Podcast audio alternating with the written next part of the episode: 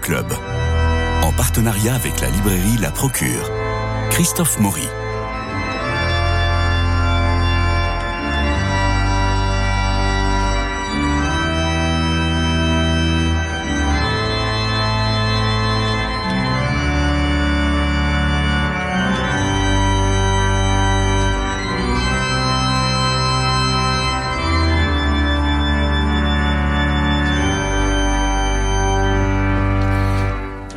Le pape émérite François de Benoît XVI vient à peine d'être inhumé dans la crypte des papes sous l'autel de la basilique Saint-Pierre de Rome.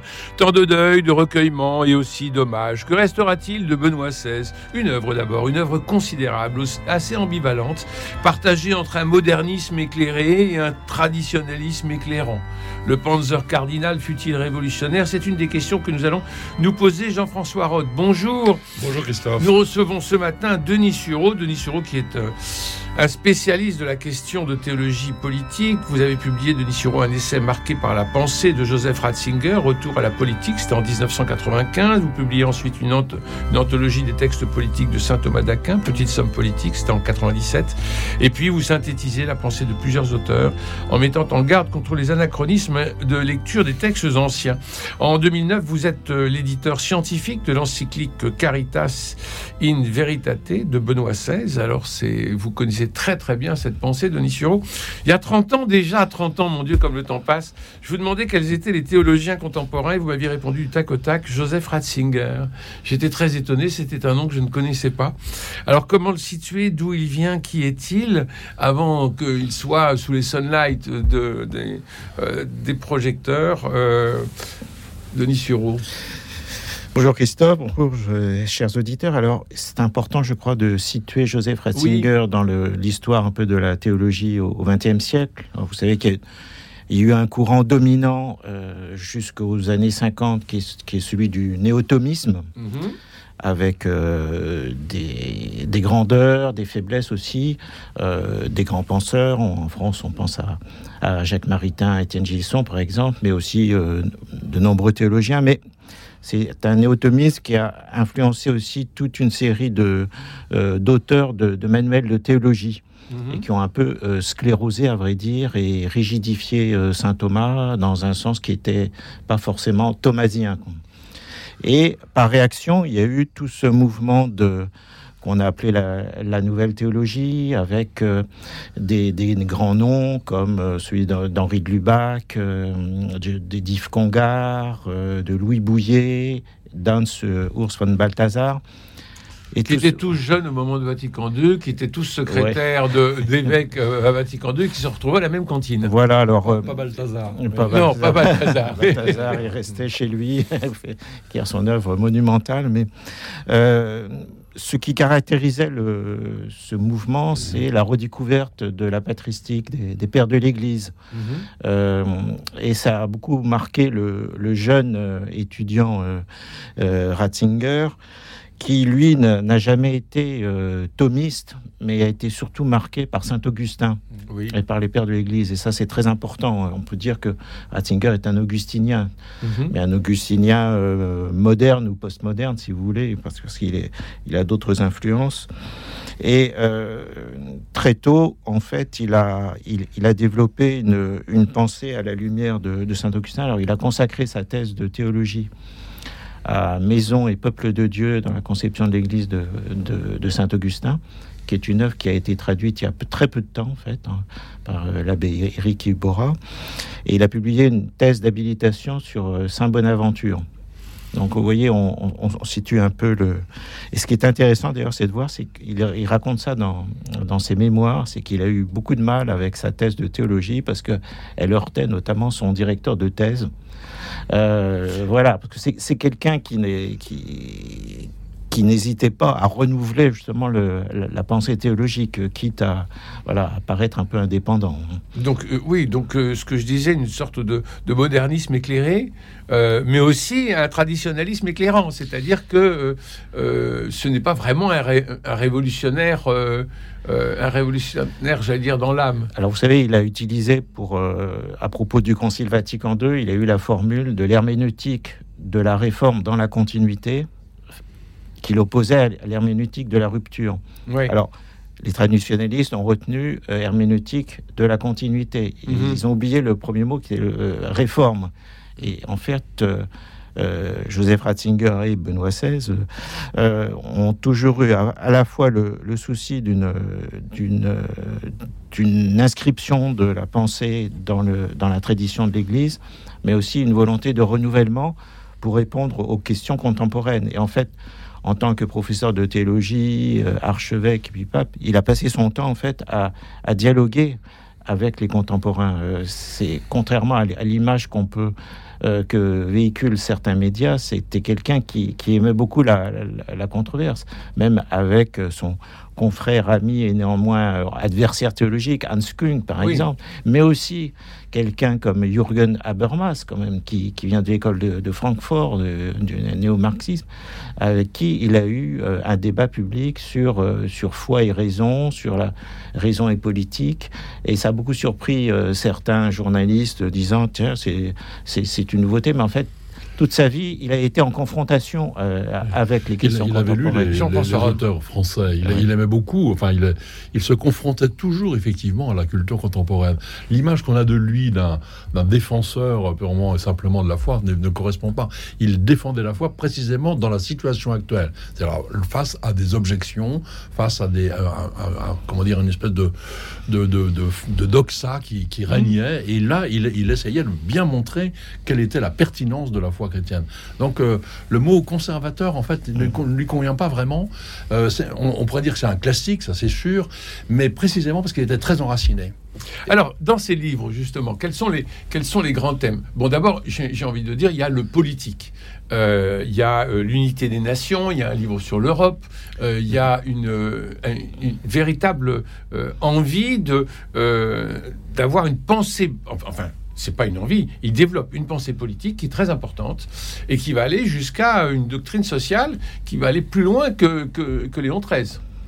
Alors là, on passe un peu de, Ratzinger à Benoît XVI, si vous voulez, avec euh, l'encyclique Caritas in Veritate, qui, euh, là encore, est loin de, répéter un petit peu euh, ce qu'on dit, ce qu'ont dit les papes depuis Léon XIII sur la doctrine sociale de l'Église, euh, cette encyclique, en fait, est, très marquée par euh, toutes les, les, approches qui ont été développées, par exemple, par les Focolari, avec l'économie de communion, mmh. si toutes les expériences de, de, de, pratiques alternatives développées par le grand mouvement italien Communion et Libération, euh, grand mouvement dont, Ratzinger était très proche. Il est souvent intervenu dans les, meetings de, Rimini. Il y a beaucoup de ces textes qui sont des textes d'intervention lors de congrès de communion libération. Et cette approche, en fait, euh, qu'on retrouve dans, dans l'encyclique, c'est de dépasser ce qu'il appelle le, le binôme État-marché. Oui à la fois contre euh, l'étatisme euh, jusqu'à ses formes socialistes euh, ou communistes, mais également le marché. Sans dire le mot d'ailleurs. Oui, sans dire le mot. Il n'y a, jamais le mot ni communiste ni socialiste dans son, dans son texte. Hein. Mais par contre, il n'est il absolument pas un libéral. Enfin, d'ailleurs, il, il, dénonce très souvent hein, dans ses œuvres le libéralisme et il considère que le, marché n'est pas l'alpha et l'oméga de, de l'économie. Et face à ça, en fait, il dit qu'il faut développer des, des expériences, des pratiques euh, où euh, s'inscrit notamment la gratuité. Mhm. Ce qui est évidemment quelque chose d'assez difficile à concevoir pour un libéral. Euh, et il y a des exemples de, par exemple, de, de, coopératives qui ont été développées euh, en Italie par Communion Libération. Euh, bon, il y a un groupe espagnol comme Mondragon où les, salariés sont également actionnaires et décident à tous les niveaux euh, la marche de la société. Donc, Benoît XVI pensait que face à la, mondialisation libérale, la financiarisation de l'économie, il fallait innover aussi dans, dans ce domaine-là. Et il a été le premier finalement à développer ces thèmes-là. Euh, alors ça s'inscrit dans une, tradition euh, de l'enseignement social de l'Église avec le principe de subsidiarité, par exemple. Mais il a, il a vraiment renouvelé cette approche. Oui, mais Denis Serrault, avant, euh, avant d'être pape, il avait quand même écrit un tournant pour l'Europe, diagnostic et pronostic sur la situation de l'Église et du monde. On est en 1996. C'est un livre comme souvent chez lui, dense, court, euh, qui nécessite plusieurs lectures d'ailleurs, et euh, il remet au centre, euh, au centre de, des décisions, il remet la morale, il remet une valorisation de la vie, il, il, déplore que l'homme soit livré au totalitarisme de la raison technique, et, et, donc on sent une, une, une pensée bien avant qu'il soit pape, hein, euh, une pensée politique, euh, économique, qui euh, met la théologie au, service de, bah, de l'actualité et de, et de l'organisation de la cité. Oui, alors il y a une, pensée de la démocratie chez Joseph Ratzinger, parce que lui considérait que la démocratie contemporaine courait un grand risque si elle, elle se coupait de, de ses racines éthiques Et alors c'est un thème qu'on retrouve euh, souvent chez lui, qu'on a retrouvé d'ailleurs dans les, dans les encycliques de Jean-Paul II, parce que quand on parle de, de Ratzinger, euh, il faut jamais oublier qu'il a eu une, influence absolument capitale sur, euh, sur certains certains grands documents magistériels sous, sous Jean-Paul II. Et pour lui, euh, effectivement, euh, il faut que la démocratie euh, s'appuie sur des valeurs, sans, quoi elle risque de tourner vers un totalitarisme. Et lui-même a été marqué par évidemment le, le nazisme hein, dans, dans son enfance et sa jeunesse, comme Jean-Paul II avait été marqué par le, communisme. Donc c'est vrai qu'il y, a tout arrière-fond qu'on peut deviner derrière, derrière ce souci d'une démocratie éthique. Alors, euh, autre, euh, autre, autre point euh, fondamental dans l'œuvre de Joseph Ratzinger, c'est la liturgie. Qui, a qui est vraiment au centre vraiment de, de, de sa pensée, parce qu'elle est un peu l'incarnation, enfin, comment, euh, euh, dans l'esprit de la liturgie, par exemple, qui est publié en 2001, vous écrivez... C'est vraiment des livres fondamentaux hein, de, de, Ratzinger. On peut le, faut bien redire à tout le monde. Oui. Je crois que c'est un livre à lire. Hein. L'esprit de la liturgie, c'est un livre de référence vraiment sur la... Ah bah s'il faut en prendre un, là, aujourd'hui, alors, que... On en a peut-être d'autres encore, mais... sur les 65 publiés en France, euh, Denis Sureau. Oui, sur la liturgie, parce que l'esprit de la liturgie n'est pas un livre de controverse euh, fondamentale sur, euh, sur la norme liturgique. Et voilà, c'est un livre sur qu'est-ce qu'est l'esprit de la liturgie. D'ailleurs, euh, le titre de ce livre est, la reprise d'un livre de Romano Guardini, euh, que j'ai oublié de citer tout à l'heure parmi les, les grandes sources d'inspiration de Ratzinger, donc Romano Guardini, grand théologien spirituel allemand et qui avait écrit L'Esprit de la liturgie. Donc, euh, l'Esprit de la liturgie de, de, Joseph Ratzinger est, aussi une, une, réplique euh, qui s'inscrit dans le, cadre du, mouvement liturgique. vous, écrivez à ce, à ce propos, euh, s'inspirant de Romano Guardini, pionnier du mouvement liturgique, le cardinal Ratzinger rappelle dans son dernier livre les trois dimensions ontologiques dans lesquelles se déploie la liturgie, le cosmos, l'histoire et le mystère. Or, la nouvelle liturgie n'est pas cosmique, étant limitée au groupe. Elle n'a pas d'histoire, puisqu'elle affirme son émancipation par rapport à toute donnée extrinsèque et à tout héritage. Elle ne connaît pas le mystère, tout en s'y expliquant et devant être expliquée. Bref, il n'y a plus de liturgie. Alors bon, c'est un peu. alors, euh, vous parlez de groupe. Euh, le, prêtre s'efface derrière le groupe. Il y a plus, il y en a plus pour la communauté. Les chants sont horribles. Euh, les textes sont horribles. Enfin, il est terrible Ratzinger sur la liturgie. Il est, il est assez critique en fait. Il, oui, comme, carrément. Comme, comme quasiment tous les, les pères conciliaires, il, il était pour une, une, une réforme de la liturgie. Mais vous savez que monseigneur Lefebvre en entrant dans le concile, était persuadé qu'il fallait réformer les liturgies. Hein. Donc, mm. euh, tout le monde, après, euh, il y a eu un assez large consensus sur euh, la, constitution Sacrosanctum Concilium. Le problème est venu après, en fait. Et dès 1966, dans un discours au Katholikentag de Bamberg, le Joseph Ratzinger avait mis en garde contre certaines déviances qui qui lui paraissait euh, mettre en danger en fait euh, le, une saine réforme liturgique. Et après, il a été un petit peu, il a été critique euh, sur la, réforme liturgique en, disant que c'était une réforme un petit peu de, de, professeur qui n'a justement qui n'avait pas suffisamment le souci de la continuité de, de l'Église. Alors ça n'a ça n'a pas ça n'a ça ne fait pas de Joseph Ratzinger un, traditionnaliste au sens qu'il a il a toujours célébré la la, voilà, la, c'est pas le problème. Mais alors, par contre. Dans ce sens-là, c'est un vrai traditionnaliste. Hein. ah oui, oui, si vous voulez. le, mot traditionnaliste, si je me permets, il n'y a pas à le laisser du côté simplement de, de, de, l'antériorité. Parce que précisément, la tradition de l'Église, ça a été aussi le Concile Vatican II et ce vote des papes avec le, des, évêques avec le pape. alors, je crois que pour la question de la liturgie, son grand souci, c'était de comme je disais tout à l'heure, euh, enfin, à propos de l'opposition herméneutique de la réforme dans la continuité contre l'herméneutique de la rupture, ce qu'il voulait surtout pas, c'est ce qui est vraiment une rupture dans, le, euh, dans la liturgie. Et le sens, c'est le sens d'ailleurs de son, euh, de son motu proprio Summorum Pontificum, où il a, rendu sa liberté au rite antérieur à celui de 1969, parce que son idée, c'était justement qu'il y ait que l'Église n'apparaisse pas comme une institution qui a, qui a créé une cassure, en fait. Mais, mais il expliquait aussi aux, prêtres euh, attachés à la forme euh, antérieure de la liturgie qui, qui devaient aussi accepter le principe de, de la, du rite actuel. Donc euh, il y, a aussi ça hein, dans le motu proprio de, de 2007 ce n'est pas unilatéral.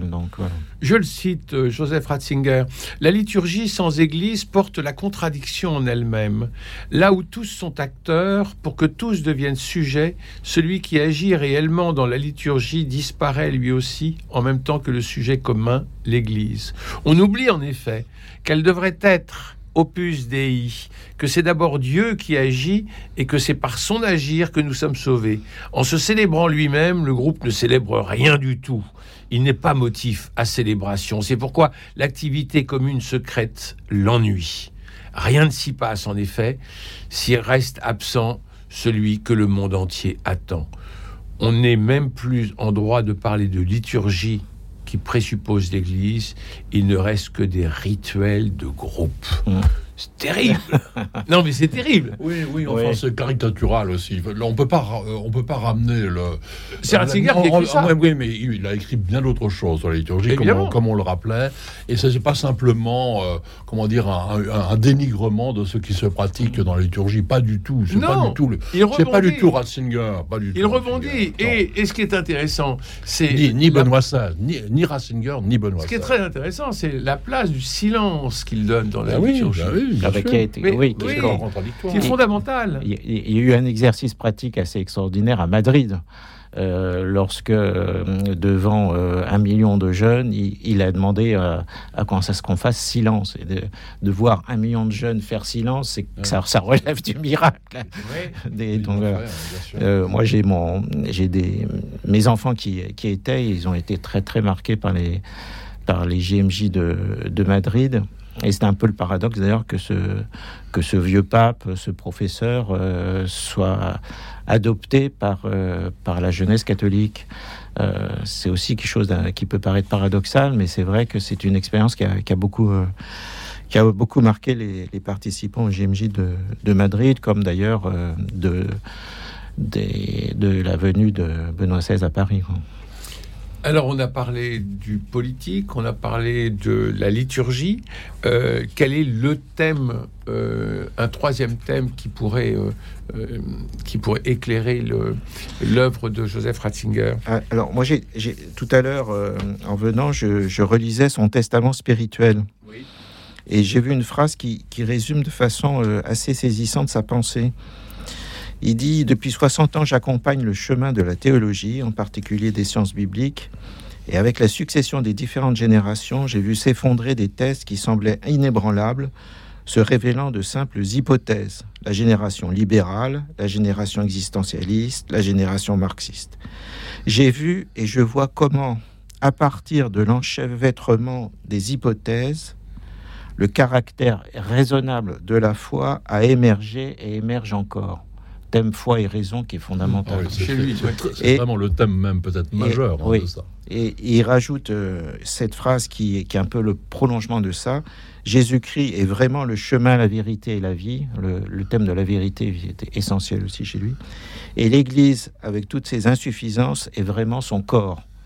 Je crois que là, on, oui, ça, ça revient très régulièrement. On a, vous voyez, euh, foi et raison. Mm. Euh, le, aussi la, la, foi comme une, une rencontre personnelle avec Jésus-Christ. C'est quelque chose de, de, très important. Mm. Il n'a pas une conception. Euh, purement conceptuelle, de, cérébrale de, de, la foi. La, foi Et l'Église comme corps du Christ, ça, revient très souvent sous sa plume. Hein. Ben, oui, c'est un thème qui il a certainement été marqué par euh, le père de Lubac là-dessus. Euh, avec l'Eucharistie qui fait l'Église, l'Église qui fait l'Eucharistie, et voilà.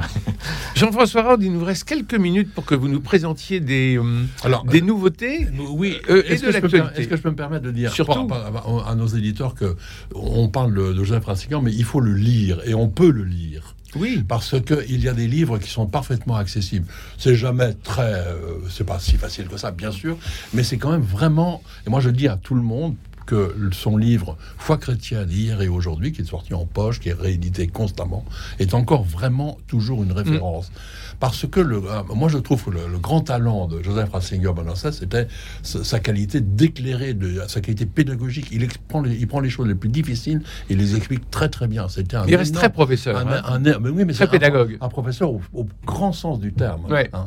Alors ça, faut faut lire ça. Il faut lire à mon avis aussi Jésus de Nazareth. Voilà, pas toujours dans l'accès facile, mais c'est fondamental aussi parce qu'il articule là pour le coup l'histoire et l'interprétation euh, de, de, la vie de, de Jésus et il s'en explique. Alors, on n'a peut-être pas beaucoup de temps, mais il signe le livre Joseph Ratzinger, Benoît XVI, et il prend le oui. modestie. on fait pas mieux. Il dit vous avez le droit de me critiquer. Ce n'est pas force, ce n'est pas le pape qui parle là, c'est Joseph Ratzinger. Si vous n'êtes pas d'accord, vous avez le droit de le dire. On peut discuter. Publié aux éditions du Rocher. Et puis il y a un troisième texte qui est pas si simple que ça, mais qui est, aussi très fondamental, et puis qui nous touche beaucoup, nous les Français peut-être, c'est le son discours au Bernardin hein, sur le rapport entre la culture et, la foi, et montrer que euh, précisément c'est dans la recherche de Dieu euh, que la culture est née, et ce, discours avait fait beaucoup d'effets à l'époque euh, sur des gens qui n'étaient pas cathos, et ça vaut le coup d'être le relire. Enfin, il y a bien d'autres choses, hein. il y a beaucoup de grands livres de, Joseph Ratzinger, Benoît XVI, mais il me semble que ça, c'est accessible, je dirais, à tout public qui veut le rencontrer. Merci Jean-François Quelques, quelques Alors, nouveautés Nouveauté, je, cite un, livre euh, sur Madame enfin, Jeanne Guyon, femme et mystique. Ah, génial. Euh, Caroline Boidet, L'excès pour mesure, donc Jeanne Guyon. Chez, euh, elle, cite que c'est un roman, enfin oui, bien sûr, c'est un roman, au cerf. Mais il y a ah, très peu de choses sur. Sur Madame, Guillon, il faut absolument qu'on creuse ce sujet parce qu'il est fondamental. voilà, un livre, voilà un livre qui remet en avant cette, cette mystique. On ne comprend rien à Sainte Thérèse de l'Enfant Jésus si on n'a pas lu Madame Guillon. Voilà, je, lance une piste là sur Radio Notre-Dame. Je sens Denis Sureau un peu inquiet, grimaçant sur ce, sur ce sujet. Autre, autre livre. Donc, mais, ça, euh, vaut le coup, ça vaut le coup quand même Donc, de Caroline Boidet, L'excès pour mesure, Jeanne Guillon, Femme et mystique. C'est un roman aux éditions du Cerf. on comprend rien à Fénelon si on ne connaît pas. Mais oui, absolument. On le sait. Et alors, je termine par un, livre de Ervan Chotti sur Jérémie, dans la collection Mon ABC de la Bible, au CERF. C'est une, donc c'est une décision de, de faire euh, travailler un spécialiste sur chacun des livres de la Bible. Et Irvan Chotti, qui est professeur à, au Centre Serre, connaît très très bien Jérémie. Un texte qui est fondamentalement, euh, comment dire, actuel, puisque vous savez que Jérémie euh, intervient au moment de la catastrophe de la, de la chute de Jérusalem, de l'exil. Les, les, Juifs perdent et la terre, et le temple, et le roi. ils perdent tout, et ils sont envoyés en exil. Et Jérémie, là, dit la parole de la parole de Dieu dans ce contexte-là. Ça nous concerne peut-être pas mal aujourd'hui aussi, même si on n'est pas dans les mêmes catastrophes. D'autant que Benoît XVI en parle à un moment donné dans je ne sais plus quel texte de Jérémie en disant Ah là, euh, Attention. Euh, alors, euh, autre, autre livre euh, de Peter Sivald, Benoît XVI, le tome 2 qui vient de sortir, Une vie, chez Cora. Alors, ça fait près de 700 pages, ne vous inquiétez pas, ça se lit très très bien. La vie de Joseph Ratzinger n'a pas fini d'être racontée. Il était le petit pape qui écrivait de grandes œuvres avec son crayon écrit Peter Sivals dans ce, deuxième volume de sa biographie paru chez euh, Cora. Il me reste à remercier Jean-Paul Lérine pour la réalisation, Philippe Malpeuch pour le générique, François Dieudonné pour l'organisation des studios, Louis-Marie Picard qui vous permet de réécouter l'émission en podcast et de la rediffuser. Demain, nous nous retrouvons pour l'actualité théâtrale avec Nadir Amaoui. Nous recevrons Salomé Villiers, Molière de la révélation féminine pour le Montespan qui se joue au théâtre du gymnase. Elle met en scène aussi la grande musique de Stéphane Guérin à la Comédie Bastille. Mais ça, ce sera demain. Pour le moment, nous restons dans le recueillement de ces magnifiques images qui nous venaient de Rome à l'occasion de, euh, de l'enterrement, des funérailles de Benoît XVI, Joseph Ratzinger, qui nous a quittés, mais dont nous allons euh, garder trace dans nos bibliothèques, dans nos lectures et dans nos cœurs. Merci euh, Denis Sureau. on attend un ouvrage